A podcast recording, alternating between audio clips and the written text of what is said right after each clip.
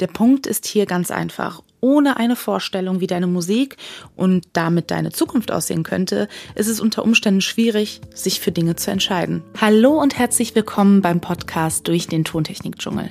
Mein Name ist MAJN, ich bin Musikerin und Gründerin von MAJN Technik, einer Tontechnik-Community für Flint-Personen. In diesem Podcast führe ich durch Fragen, löse Mythen auf und gebe dir Rezepte gegen Panikattacken. Hier dreht sich alles rund um die Frage, wie produziere und vertreibe ich radiotaugliche Musik von zu Hause aus. Bevor es losgeht, falls du deine Musik produzieren möchtest und du nicht weißt, wo du ansetzen sollst, habe ich was für dich. Die erste Hürde ist oftmals das Equipment bzw. Fragen wie, was brauche ich überhaupt und wie teuer ist das Ganze? Aber keine Sorge, genau da will ich weiterhelfen. Lass uns gemeinsam die erste Hürde nehmen und für Klarheit im Tontechnik-Dschungel sorgen.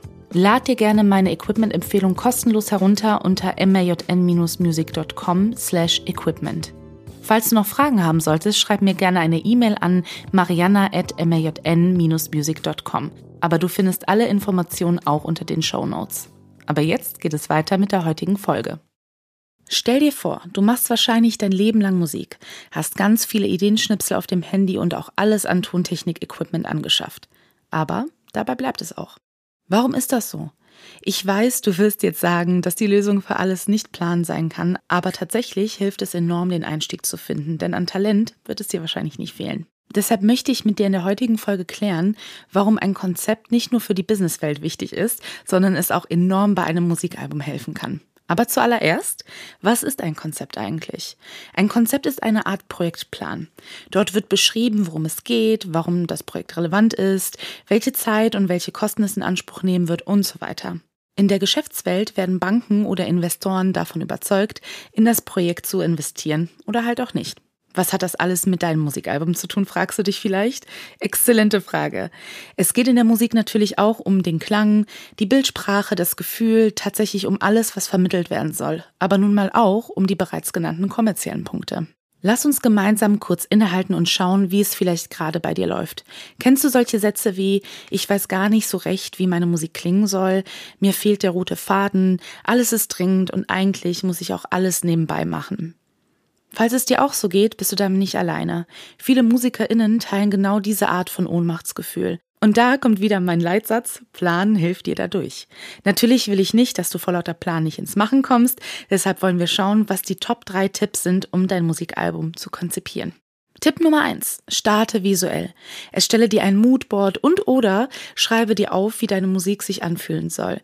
Hierzu kannst du Seiten wie Canva nutzen, wo es zahlreiche Vorlagen gibt, die dich inspirieren können. Du kannst hier Fotos einfügen von KollegInnen, die dir ähnlich klingen oder von Vorbildern oder auf welcher Bühne du stehen willst, welche Farben du für dich bzw. deine Musik nutzen willst, also für dein Cover, welche Bilder dich sogar für Musikvideos inspirieren. Du siehst, die Möglichkeiten sind endlos. Worum es hier nicht geht, ist dein Musikalbum und deine Karriere bis ins Kleinste zu planen, sondern tatsächlich einfach nur ins Machen zu kommen und eine Vision davon zu entwickeln, auf die du hinarbeiten kannst. Wenn du dein Ziel kennst, wird es dir auch immer einfacher fallen, Dinge zu entscheiden. Du überlegst einfach, passt das in mein Konzept oder nicht? Die Reaktion, die hier oft bei Flint-Personen kommt, mit denen ich zusammenarbeite, ist, ja, aber dann verliere ich ja jegliche Kreativität, wenn ich das so angehe. Und darauf antworte ich immer, nein.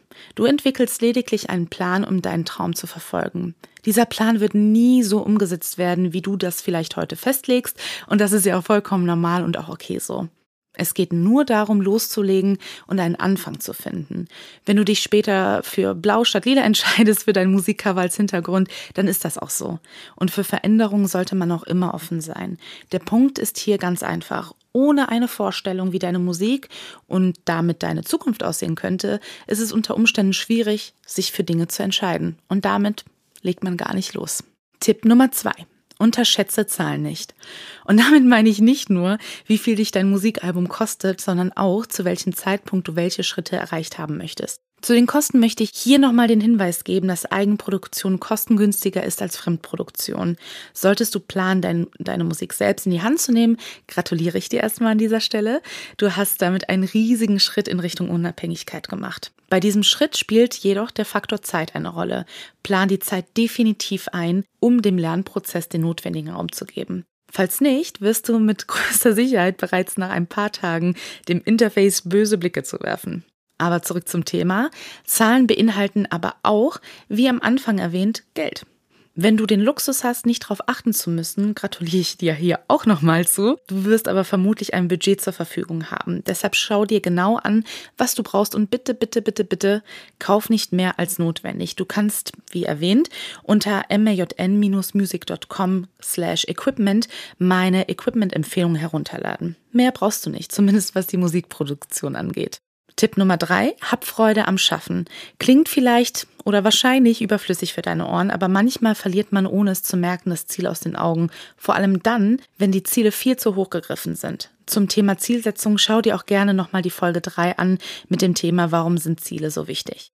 Letztendlich ist ein Musikalbum für viele Menschen ein Traum und das Schaffen an sich ist etwas, was wir wohl bis an unser Lebensende tun werden. Deshalb möchte ich dir in der heutigen Sendung bzw. die Sendung beenden mit den Worten, nimm dir die Zeit und hab viel Freude daran, dein Musikalbum zu erschaffen. Vielen Dank, dass du heute dabei warst. Falls du mehr über MAJN wissen möchtest, trag dich doch gerne im Newsletter ein unter majn-music.com slash newsletter. Und du erhältst immer die neueste Podcast-Folge sowie alle Angebote im Bereich Tontechnik und Musik zugeschickt. Bei Fragen schick mir gerne auch eine E-Mail. Ich antworte in der Regel innerhalb von 24 Stunden. Alle Informationen findest du natürlich auch unter den Show Notes. Bleib gesund und vielen Dank fürs Zuhören. Deine MAJN.